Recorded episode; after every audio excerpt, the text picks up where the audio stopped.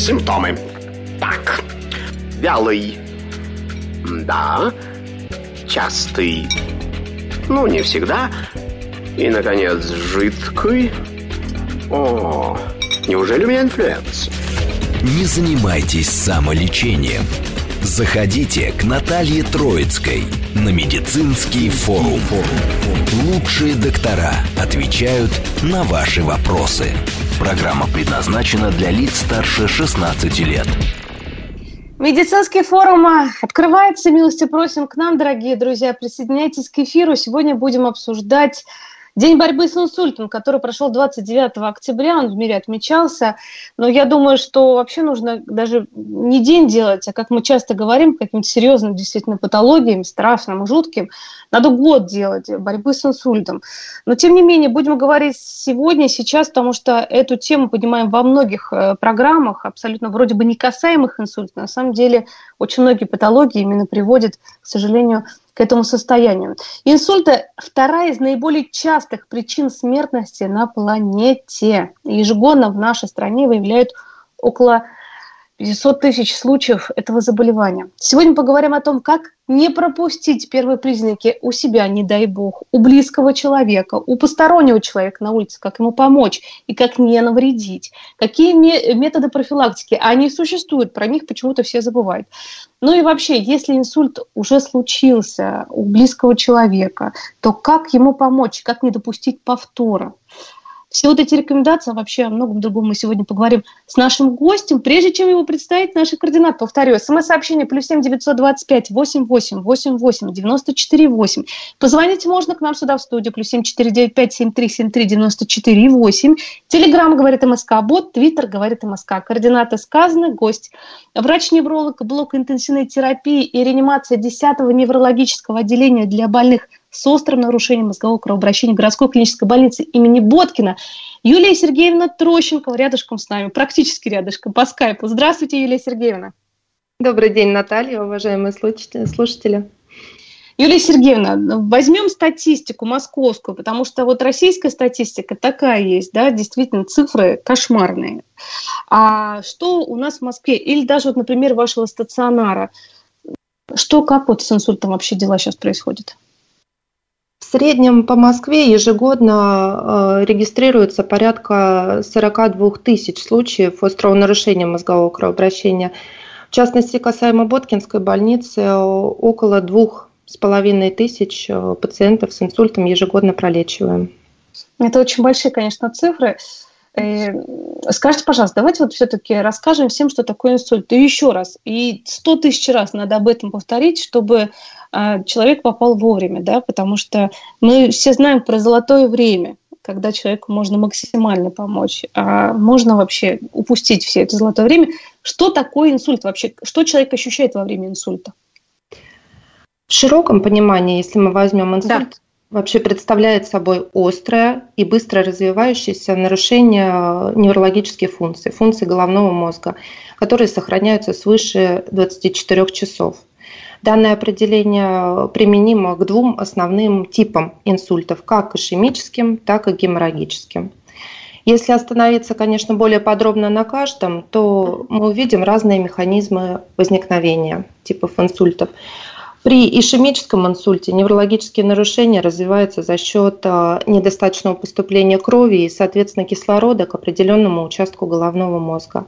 При геморрагическом инсульте, напротив, неврологическая дисфункция связана с патологическим воздействием определенного объема крови, излившегося при нарушении целостности стенки сосудов. Юлия Сергеевна, а вот какие, какие чаще инсульты выявляют, ишемический или геморрагический? Э, ишемические инсульты э, выявляются в 80% случаев. А, это, конечно, подавляющее большинство, но без внимания не следует оставлять и 15% геморрагических, которые, как правило, а, протекают более тяжело, а, с более выраженной э, неврологической дисфункцией и, конечно, лета... частота летальных исходов выше при геморрагических инсультах. А вот как определить, что у человека начался инсульт? А вот, например, так уже часто случается, что ну, другие вот поблиз, рядом находящиеся люди, они теряются, не знают, что происходит с человеком.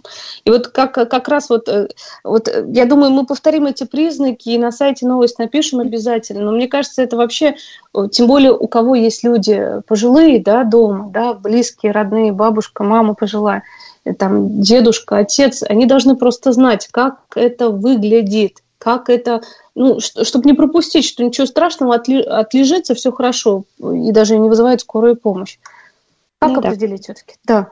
Смотрите, существует достаточно большое количество простых технологий, позволяющих определить первые признаки инсульта. А, они представляют собой упрощенный вариант неврологического осмотра, который, собственно, каждый из нас а, запросто может выполнить в любых условиях. А, широко известный и активно распространяемый средствами массовой информации является техника УЗП, аббревиатура «улыбнуться», «заговорить», «поднять». Суть метода становится понятной из названия. Соответственно, просим человека широко улыбнуться – начать разговор и поднять руки перед собой. А, при этом можно видеть а, опущение уголка рта, слабость конечности, а также различные а, нарушения речи.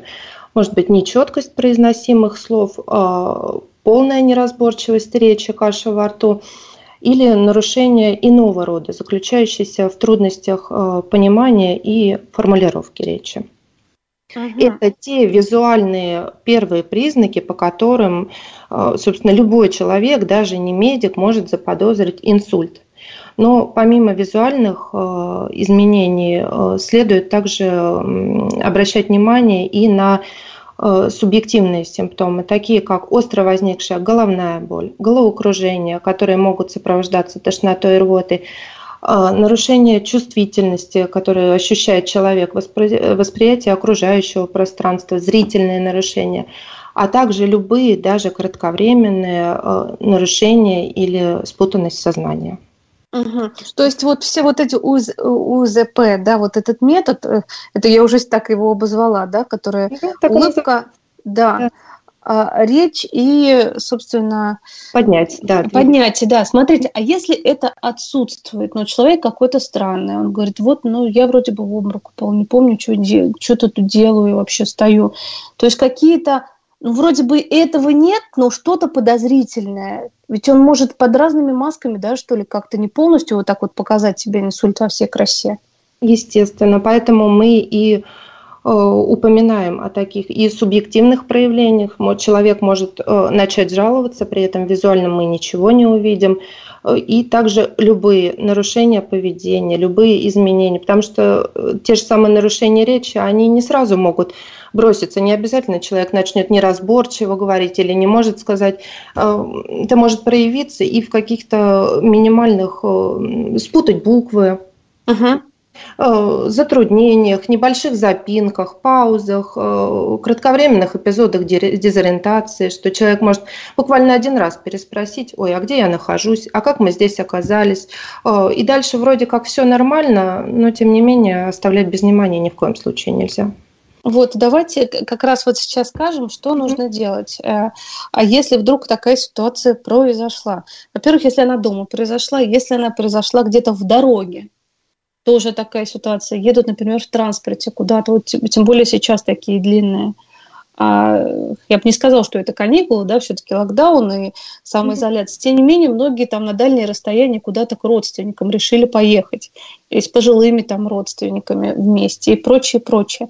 Какие действия вообще человека, когда даже просто знакомого человека, либо рядом сидящего, вот как оказать помощь, либо что нельзя делать, что, к сожалению, может привести к плачевному результату. В первую очередь, и самое главное, нужно незамедлительно обратиться за медицинской помощью. В частности, если это случилось с близким, да даже и с посторонним человеком, конечно, мы вызываем скорую помощь. Ни в коем случае не нужно ждать, что пройдет, а инсульт ли это, начинать советоваться, чего-то ждать или собираться. Только специалист однозначно поставит правильный диагноз и окажет помощь необходимую. А, соответственно, если вы находитесь дома, под э, рукой есть какие-то э, медицинское оборудование, можно измерить уровень артериального давления. Соответственно, уже какие-то при вызове скорой помощи мы можем дать какую-то первичную информацию. Но несмотря, даже если этого нет, в любом случае мы сразу обращаемся к специалистам. Если находимся где-то далеко, нет никакой возможности и удобнее, допустим, э, самотеком привести пациента в автомобиле, то такой способ госпитализации тоже допустим. Когда родственники привозят э, в растерянности или долго ждать скорой помощи. Если так проще, то в любом случае стараемся в стационар.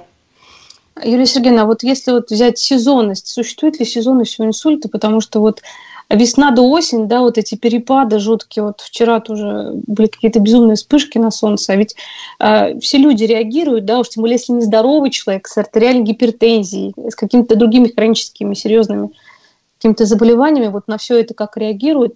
А вообще увеличился поток пациентов, увеличивается в такие периоды, когда вот такие вспышки. Просто я знаю Почему так говорю? Потому что среди моих э, родственников пожилых, к сожалению, вот самый частый вот как раз вызов скорой помощи у них э, прыгает давление, аритмия начинается, это вот в такие периоды. Э, вы знаете, честно говоря, нет каких-то сезонных изменений потока, чтобы мы это ощущали. А, в действительности, но есть а, другие причины, которые, допустим, приводят в определенные месяцы к снижению количества поступивших пациентов, в частности, а, дачные посещение дачных участков, пациенты находятся территориально допустим, дальше от э, места жительства, от лечебных учреждений, к которым они э, прикреплены, а в остром состоянии, как мы знаем, конечно, обращаются в ближайшее учреждение, куда может скорая довести или сами обратиться. Поэтому летом, да, может быть, э, есть незначительный спад, но при этом нагрузка увеличивается на другие стационары. В плане причин на самом деле одинаково, потому что э, факторы риска, их, в общем-то, в течение года никто не отменял, образ жизни, поэтому ну, нет таких данных. Давайте Здесь... по поводу да. Да, факторов риска как раз вот скажем и подробнее, еще раз напомню, какие факторы риска вот наиболее такие влияемые на образование как раз вот этого острого состояния инсульта. Да. Две основных группы выделяют факторов риска – немодифицируемые и модифицируемые. Немодифицируемые факторы – это факторы, на которые мы, к сожалению, никак не можем повлиять. Их не так много, но тем не менее это пол, возраст, а, генетическая отягощенность и в ряде случаев, а, может быть, расовая этническая принадлежность но все-таки э, наибольшую группу составляют э, те факторы, на которые можно активно повлиять. Модифицируемые факторы, в частности, уровень артериального давления, э, коррекция нарушений ритма в сердце, сахарный диабет, вредные привычки, в частности, курение в большинстве случаев, малоподвижный образ жизни, погрешности питания – и так далее. Э, собственно, эти предпосылки можно э, значительно либо полностью ликвидировать при правильном настрое, либо значительно минимизировать их, э, их пагубность. А вы сказали, вы сказали про пол. Мужчина или женщина чаще все-таки страдают инсультом? Мужчины. Мужчина, да? А да. почему? Все-таки из-за из того, что не, не слушают себя, не любят, что ли, себя, или не обращают внимания, что пройдет все хорошо? Вот так вот? И в отношении, да, факторов риска, конечно, все-таки мужчины у нас лидируют, ну, в частности, у нас в стране, про Россию мы говорим.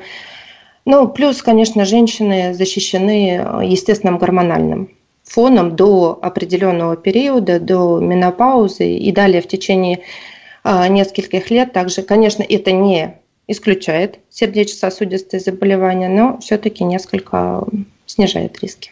Юлия Сергеевна, а вот в среднем все-таки какой возраст, вот что действительно, потому что о чем, о чем я спрашиваю? Потому что все заболевания молодежи, сердечно-сосудистые, онкологические заболевания, какие-то другие, к сожалению, все моложе, моложе, моложе приобретают вот эти вот болячки. Что насчет инсульта? Потому что вот, ну, например, ранее, да, было, может, даже 20 лет назад смотрела статистику, что это все-таки пожилые люди, старше 65 лет. Сейчас как? А, на данный момент мы рассматриваем все-таки э, по возрасту пациентов старше 55 лет. Угу. Уже они находятся в группе риска. При этом с каждым а, десятилетием, в общем-то, риск развития инсульта удваивается. Но сейчас э, инсульты значительно помолодели, и нередки госпитализации пациентов и до 40, и даже до 30 лет. Конечно, в молодом возрасте э, несколько иные причины. В частности, большую роль играют генетические заболевания, заболевания крови, патологии развития сосудов э, и также э, использование некоторых э, лекарственных препаратов. Угу. То есть лекарственные препараты, которые в принципе используют, либо какие-то не, не, не нужно, потому что подростки, студенты и прочее, я понимаю, стресс у всех, еще что-то. Есть какие-то препараты, которые вообще, в принципе, нельзя использовать, чтобы не вызвать вот это состояние? Или нет? Или я ошибаюсь, Юлия Сергеевна? В отношении медикаментозных препаратов, э, в общем-то, из э, повседневных обывательских нерецептурных таких мало лекарств, но тем не менее мы всегда э, с осторожностью относимся у женщин, которые принимают оральные контрацептивы. Как правило, конечно, назначение происходит под контролем гинеколога, но тем не менее все равно определенные риски по тромбообразованию а, присутствуют. И также наркотические средства, синтетические, которые а, достаточно распространены. В общем-то, это сейчас а, основная такая группа препаратов, Молодых. могут да, да, спровоцировать. Ох, это вообще, конечно, с этим борьба ведется и активная, дай бог, чтобы она вот как раз наркотическими средствами закончилась, и чтобы люди поняли, что этого не надо в жизни абсолютно ни капельки. А по поводу таральных контрацептивов, можно я даже я добавлю, Юлия Сергеевна, потому что у меня есть знакомые, которые сами себе назначают препараты, вот такие думают, ничего страшного, подумаешь, э, куплю в аптеке, сейчас же это можно купить и принимаю, да. У меня все хорошо, со здоровьем все нормально. А потом были серьезные проблемы, вот на самом деле, очень серьезные. Поэтому Поэтому тут я хочу прямо вот добавить и сказать да. Э, по поводу самолечения в принципе любого, и в том числе вот такого, казалось бы, до безобидного, да, который можно купить в, эти, в аптеке и принимать. Нет, ничего безобидного не существует. Кроме, наверное, черного чая, и то в определенном количестве, правильно, Юлия Сергеевна? Да. А, по поводу диагностики диагностируют инсульт как? Вообще, как все это происходит? К вам привозят пациента, либо скорая помощь, либо обеспокоенные родственники. Что и как происходит? А, значит, скажу uh-huh. сразу, касаемо именно стационара, в котором работаю, Боткинской больницы, помощь пациентам с инсультом оказывается у нас в рамках регионального сосудистого центра, соответственно, в состав которых входит а, несколько звеньев. Как раз-таки первичное диагностическое звено а, включает в себя противошоковую палату, в которую пациента напрямую привозят либо скорая, либо родственники, а, минуя приемное отделение, минуя какие-то оформления, незамедлительно сразу на койку противошоковой палаты. А, соответственно, рядом расположены диагностические структуры, необходимые нам буквально в ближайшей доступности нейровизуализационные исследования, компьютерные томографы, экстренная лаборатория – а также э, рентгеноперационная, в которой проводятся экстренные внутрисосудистые вмешательства. Диагностика проводится в кратчайший срок. Э, решение о диагнозе и о проведении э, экстренных методов лечения принимается в течение первых 40 минут. Угу, это очень быстро. А кстати, вот мы совсем не сказали по поводу золотого времени от начала до, э, до идеального как бы, да, э, уже способа лечения, что уже врач взял этого человека и лечит, да, в стационаре. А вот сколько часов у человека есть, вот если вдруг начался вот этот вот инсульт? А, на данный момент э, по официальным э, документам золотыми являются первые четыре с половиной часа.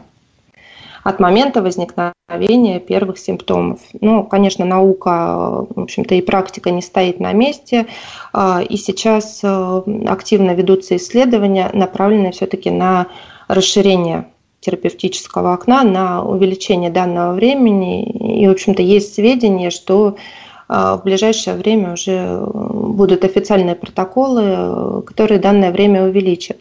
Но вот эти четыре половиной часа не означают, что нужно тянуть, думать, определяться, действительно собирать вещи, в чем-то сомневаться. Все равно э, с каждой минутой шансы на успех снижаются, поэтому при появлении первых симптомов, сразу мы обращаемся. В таком случае, как правило, исход гораздо лучше, да. Угу.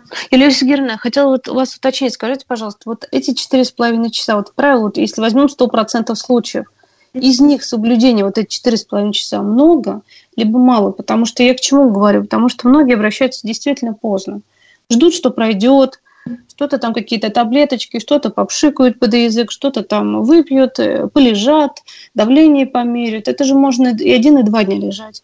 Да. Что вот здесь, э, вот, вот с этим, как? Соблюдается? Нет, понимают люди, нет, родственники, что происходит?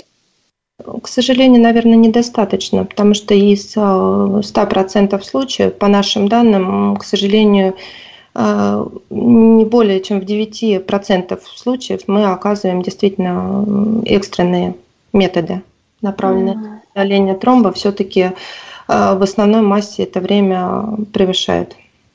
Угу. Поэтому вот об этом надо часто, часто, часто всем говорить, чтобы да. не забывали. Уже сказали, что действительно это второе место в мире по смертности, это инсульт, поэтому забываем, но будем все чаще об этом повторять. Э, по поводу лечения инсультов, как э, чаще это хирургически все-таки лечение получается, да, если поздно привозят, либо удается как-то вот обойтись хирургии, без хирургии? А, лечение, смотрите, базируется, ну, во-первых, мы сначала обсудим экстренные методы uh-huh. лечения, соответственно, а, реперфузионная терапия – это а, внутрисосудистое медикаментозное растворение тромба. Ну, сейчас мы коснемся ишемических инсультов, так как они uh-huh. происходят. И второй метод это оперативное механическое внутрисосудистое удаление тромба. Соответственно, эти методы применяются вот как раз-таки в указанном временном интервале, если есть показания. Соответственно, Э, пациент э, незамедлительно обследуется. Если по данным исследования сосудов мы э, выявляем тромб в определенных участках, то есть видим очевидную причину окклюзии сосуда, то тогда у нас приступают рентген-хирурги. В общем, так делаю, и незамедлительно тромб удаляется. Соответственно, при э, отсутствии, допустим, крупного тромба, но при этом при наличии э, неврологической симптоматики э, и отсутствии противопоказаний вводим системно внутривенно препарат, который направлен на медикаментозное растворение, в общем-то, вне зависимости от расположения в сосудистом русле растворяется тромб. А, при выявлении, соответственно, кровоизлияния внутримозгового по компьютерной томографии при геморрагическом инсульте а, методы лечения иные. При соблюдении определенных условий, соответственно, что у нас э, устанавливают нейрохирурги, которые работают в команде с э, неврологами, а, принимается решение о необходимости, о целесообразности оперативного удаления гематомы внутримозговой. Угу. Юлия Сергеевна, я думаю, что более подробно о лечении, о профилактике и восстановлении, реабилитации после инсульта мы уже поговорим после новостей. Я хочу всем нашим слушателям еще рассказать, друзья мои, мы в прямом эфире работаем, пишите, смс уже есть, звоните. А, напомню, координаты плюс семь девятьсот двадцать пять восемь восемь восемь восемь девяносто четыре восемь. Это для смс-сообщений. Позвонить можно в эфир по телефону плюс семь четыре девять пять семь три семь три девяносто четыре и восемь. Телеграмм говорит МСК Бот, Твиттер говорит МСК. Говорим мы сегодня об инсульте. Звоните, пишите после новостей уже. Симптомы. Так, вялый. Да. Частый. Ну, не всегда. И, наконец, жидкий. О, неужели у меня инфлюенс? Не занимайтесь самолечением. Заходите к Наталье Троицкой на медицинский форум. Лучшие доктора отвечают на ваши вопросы. Эфира сегодня «Борьба с инсультом». 29 октября в мире этот день отмечался. Мы сегодня его здесь то, чтобы отмечаем, мы говорим активно, чтобы не допустить, профилактировать инсульт. Если инсульт произошел, как с этим жить и не допустить второго инсульта? Кстати, вот эти вопросы я тоже обязательно задам нашему врачу. На связи с нашей студией врач-невролог блока интенсивной терапии и реанимации 10-го неврологического отделения для больных с острым нарушением мозгового кровообращения. Это и есть инсульт кто не, знает, городской клинической больницы имени Боткина, Юлия Сергеевна Трощенкова. Юлия Сергеевна, вот у нас уже очень много звонков, давайте, собственно, с них и начнем. А, плюс 7 495 73 73 94 8 – это прямой эфир. Принимаем первый звонок и слушаем вопрос. Здравствуйте, представьтесь, пожалуйста, как вас зовут? Здравствуйте, уважаемая дорогая Наталья и милый доктор. Я Алексей Николаевич, 83 года, ишемическая болезнь сердца, стенды стоят. У меня заколебала ишемическая транзиторная ишемическая атака. Вот идешь, идешь, бабах, тебя в сторону бросает, если не за что удержаться, могу упасть. Вот, и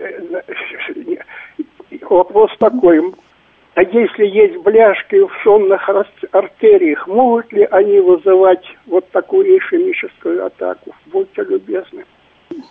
Спасибо большое, Алексей Николаевич, за вопрос. Будьте здоровы, тут лучи вам здоровья и счастья посылаем, чтобы было все хорошо, но тем не менее, Юлия Сергеевна, ответьте, пожалуйста, что и как. Сможете? Добрый день, Алексей Николаевич. Да. Безусловно, бляшки являются основными факторами, предрасполагающими, предрасполагающими к повторяющимся транзиторным ишемическим атакам, э, которые впоследствии при неблагоприятном стечении обстоятельств э, могут вылиться в атеротромботический ишемический инсульт.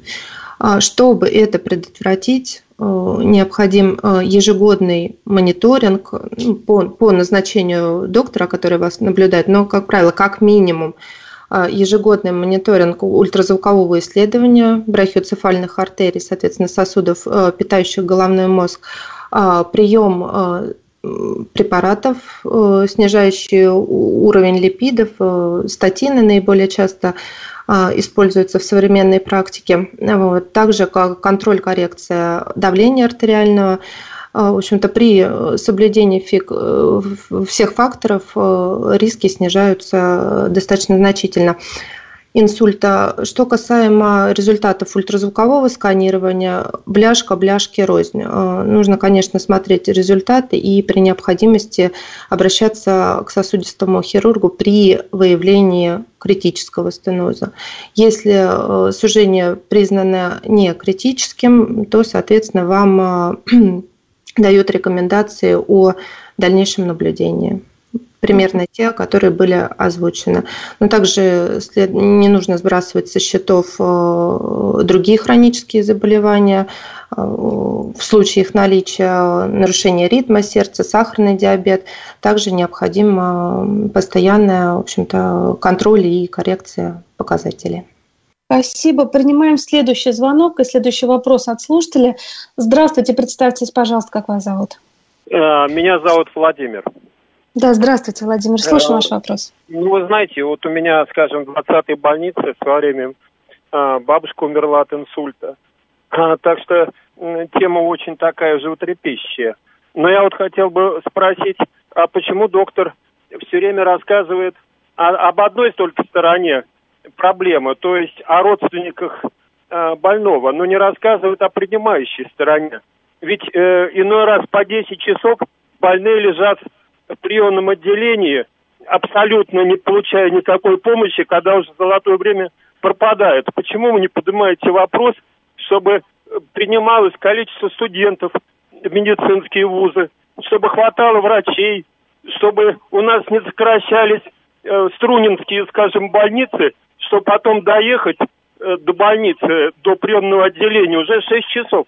Во многих местах стало. Владимир, я понимаю, но это вопрос, к сожалению, не к нашему сегодняшнему гостю, а к организаторам здравоохранения. Наш гость работает с такими больными, встречает и спасает жизни а, в отделении э, как раз э, интенсивной терапии. Поэтому вопросы тут не к ней. Понятно, что дело, что с этим э, работать и работать. Очень много чего делать нужно, к сожалению. Бывают и такие ситуации, но тем не менее, по крайней мере, вот я лично знаю в Москве, к сожалению, у меня два человека среди знакомых, которые как раз пережили такое острое состояние, тут, конечно, проблем не было в плане того, что не лежали. Я думаю, что в регионах, наверное, есть такие случаи, тем более сейчас эпидемия коронавирусной инфекции, сейчас вообще все в мире с ног на голову стало – но, тем не менее, я вот не слышала, что в Москве такие случаи были. Принимают и принимают и спасают жизни с инсультом и инфарктами. У нас такая серьезная сеть в Москве. Юлия Сергеевна, есть что добавить? Ну, да, я с вами соглашусь. Я думаю, что это единичный случай. Это такая, в общем-то, наверное, для Владимира ситуация, которая э, действительно произошла. Они столкнулись э, где-то, когда-то. А, потому что, на самом деле, в настоящее время э, пациенты с подозрением, даже с малейшим подозрением на инсульт госпитализируются, транспортируются по каналу, который сводит к минимуму вообще любые задержки. Э, то есть, еще раз повторюсь, э, пациенты минуют приемное отделение, поступают сразу в противошоковую палату, предназначенную только для пациентов с подозрениями на УНМК поступающих. И, и решение, опять-таки повторюсь, регламентировано, и на практике это так и есть, э, занимает не более 40 минут. То есть полная диагностика первичная, томографическое исследование, э, первичные необходимые э, анализы для дальнейшего лечения и, соответственно, заключение консилиума специалистов. Следующий звонок принимаем. Следующий вопрос. Здравствуйте, представьтесь, пожалуйста, как вас зовут? Алло. Здравствуйте, Светлана Васильевна. Да, Вы Светлана знаете, я должна сказать, что действительно врачи делают невозможное. Они, что называется, с того света людей возвращают. Спасибо им большое. Но вот обращаясь к журналистке, я хотела бы заметить, вот этот молодой человек, который звонил, он совершенно правильно поднял очень важную проблему. Что случилось с нашим здравоохранением и кто нам это устроил? Эти люди должны быть наказаны. И чем больше будут выступать, говорить об этом простые люди, тем скорее это все сдвинется с мест в положительную сторону. Спасибо вам большое. Спасибо, Светлана Васильевна, за ваше мнение в эфире. Тем не менее, хочется услышать от э, вопросы, которых очень много по СМС. Здесь у нас в эфире по теме инсульт. Раз тяжелая тема, я обязательно Э, вот Светлана Васильевна и то, что Владимир звонил, вы тему эту поднимали, обязательно мы пригласим э, сюда организатора здравоохранения, и вы уже пообщаетесь, зададите все ваши вопросы. Сегодня же мы говорим о серьезной болячке, очень серьезной. А, и такой вопрос, э, Юлия Сергеевна, вот уже по теме Григорий спрашивает, как сделать так, чтобы человек после инсульта чувствовал, что он хочет в туалет. Это вот как бы, знаете, может быть, кто-то улыбнется, на самом деле это очень серьезная тема, потому что человек после инсульта – это другой человек. Абсолютно. Юлия Сергеевна, вообще давайте о реабилитации, наверное, там поговорим, потому что когда происходит вот, вот это сложнейшее да, нарушение у человека, как, какой он, какого вы видите человека, это уже другого несколько человека на больничной койке.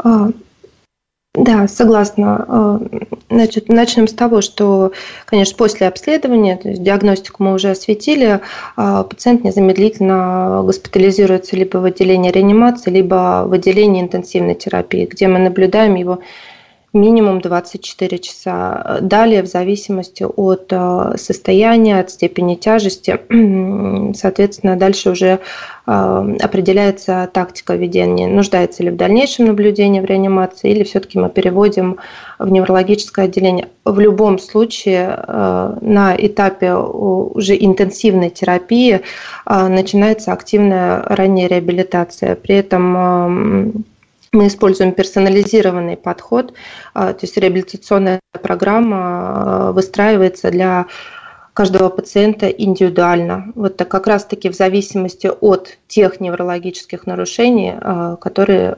преобладают, будь то нарушение речи, у кого-то преобладает все-таки двигательный дефицит, кто-то, как в вопросе озвучила, испытывает трудности с определением, с идентификацией тех же самых позывов в туалет. И мультидисциплинарной бригадой осуществляется, конечно, дальнейшая реабилитация пациентов. В состав мультидисциплинарной бригады входят невролог, реаниматолог, кардиолог, э, физиотерапевт, врач лечебной физкультуры, логопед, медицинский психолог. И, соответственно, данные специалисты э, наряду с медикаментозным лечением уже на этапе стационара стараются решить э, все возникающие сложности и вопросы, чтобы эм, определить э, степень восстановления и определить те нарушения, с которыми пациент, вероятно, выпишется, чтобы подготовить родственников к дальнейшей жизни, к да, необходимым условиям, которые нужно будет все-таки а, обеспечить пациенту для дальнейшей реабилитации уже вне стационара. Юлия Сергеевна, вот этот острый период инсульта, сколько, как правило, он а, по времени занимает в больнице, потому что просто я знаю, даже вот из смс-сообщений достаточно больших слушателей пишут, что а, привезли с инсультом, хотим как можно лучше помочь, может какие-то лекарства купить, может быть прошло буквально вот два дня, да, у человека, я понимаю семью, которая в таком состоянии, что делать, куда, как можно помочь, как максимально помочь, логопедов пригласить всех. Mm. Вот э, когда вы какие советы будут вот именно близким людям. Вот у человека, он попал да, в больницу с инсультом. А когда уже реабилитация прям необходима? Потому что время тоже потерять нельзя. А, острейший период, я, да, я поняла uh-huh. ваш вопрос. Да. Острейший период составляет от 3 до 5 суток максимально. Это то время, и мы всегда э, предупреждаем родственников и где-то успокаиваем. Э, в течение этого времени возможно э, волнообразное, достаточно волнообразное проявление неврологических нарушений с эпизодами благополучия, с эпизодами ухудшения состояния. Поэтому в это время, вот эти, особенно в течение первых трех суток, какие-то прогнозы, какие-то долгосрочные перспективы обсуждать э, нет смысла, потому что все может меняться в силу того, что э, происходят вот эти острые изменения в веществе головного мозга, которые проходят ряд стадий. А, соответственно, когда уже неврологические проявления стабилизируются в одной паре, а, мы можем а, хотя бы ориентировочно оценить прогноз. Но тем не менее реабилитация начинается и должна начинаться в любом случае с первых, с первых суток буквально. Когда пациент обследован минимально, у нас есть данные о состоянии других органов системы. У нас есть э, показатели, в общем-то, витальных функций жизнедеятельности. Когда мы видим, что э, на данный момент нет непосредственной угрозы жизни, мы начинаем уже восстановительные мероприятия. Угу. Николай... В случае, тем раньше, тем, конечно, тем лучше. лучше. Да. Николай спрашивает, Наталья, может быть, поговорить о профилактике? Конечно, мы хотим поговорить, но столько вопросов, на самом деле, от слушателей. Давайте прямо сейчас о профилактике все-таки поговорим, как Николай говорит. А, профилактика инсульта. Какая она? Самая... Вроде бы все об этом знают. Здоровый образ жизни, да? контроль артериального давления. Что мы еще не знаем? Юлия Сергеевна, скажите, что действительно нужно знать? Да. В первую очередь мы оговорим, что есть профилактика первичная, а есть профилактика вторичная. А первичная профилактика направлена на предотвращение инсульта в принципе у пациента впервые возникшего. А инсульта к первичной профилактике, естественно, в первую очередь мы относим модификацию образа жизни – отказ от э, вредных привычек, э, если они имеются, соответственно, э, поддержание определенной диеты, движения и так далее. Ну, это такие, в общем-то, да, рекомендации, которые всем известны. Помимо того, все-таки при выявлении, скажем, при амбулаторном наблюдении, при диспансеризации определенных заболеваний, будь то гипертоническая болезнь, сахарный диабет диагностированный или нарушение толерантности к углеводам, нарушение ритма сердца, собственно, все должно быть направлено на коррекцию под контролем, естественно, врача данных показателей, чтобы давление артериальное держалось в пределах целевых значений, также не допускать пароксизмов нарушение ритма, соответственно, используя по назначению антиаритмические препараты. А в случае повышения лабораторных показателей, опять-таки, если при диспансеризации диагностируем а, повышение липидов э, низкой плотности в крови, то, соответственно, могут быть назначены а, препараты э, гиполипидемические и так далее. Соответственно, если э, инсульт уже случился, э, был эпизод, то здесь э, используется вторичная профилактика, которая уже более узко направлена на те факторы, во-первых, которые привели к первому инсульту. Мы уже знаем в данном случае механизм возникновения первого инсульта и, соответственно, можем повлиять на эти механизмы. И также мы уже знаем о тех факторах э, риска, которые есть у пациента, модифицируемые и немодифицируемые. Угу, понятно. Скажите, пожалуйста, Вадим спрашивает, какую роль играет питание при профилактике инсульта? Вот как раз вы сейчас сказали, что да, и правильный образ жизни, и правильное питание. Но действительно, ну, как бы, мы же любим все вкусное, достаточно жирное. Ну как? Да. Это же приятнее, чем салат жевать, чем не менее, да, покушать там что-то такого серьезного. Но вот все-таки это влияет, либо это вот если все факторы в одно сошлись, то да, жареная картошка а, с грибами там или сальцом, она, конечно, может привести к такому серьезному состоянию, либо все-таки нет, это прям вот маленький процент.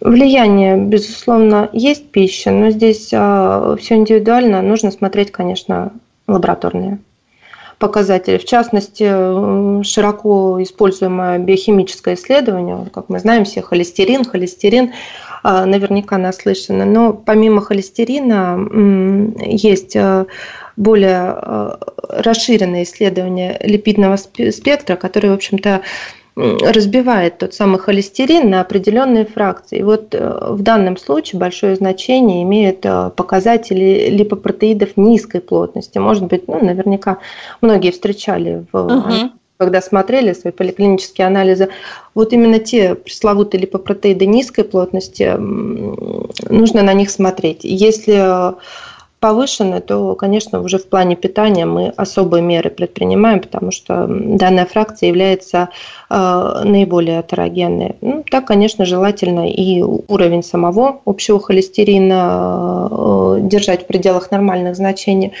Почему-то все индивидуально. Конечно, не призываем полностью отказаться, понятное дело, все люди, и такого не будет, что буквально, ну, все-таки как-то умеренно, что ли, употреблять вот эти все вредности.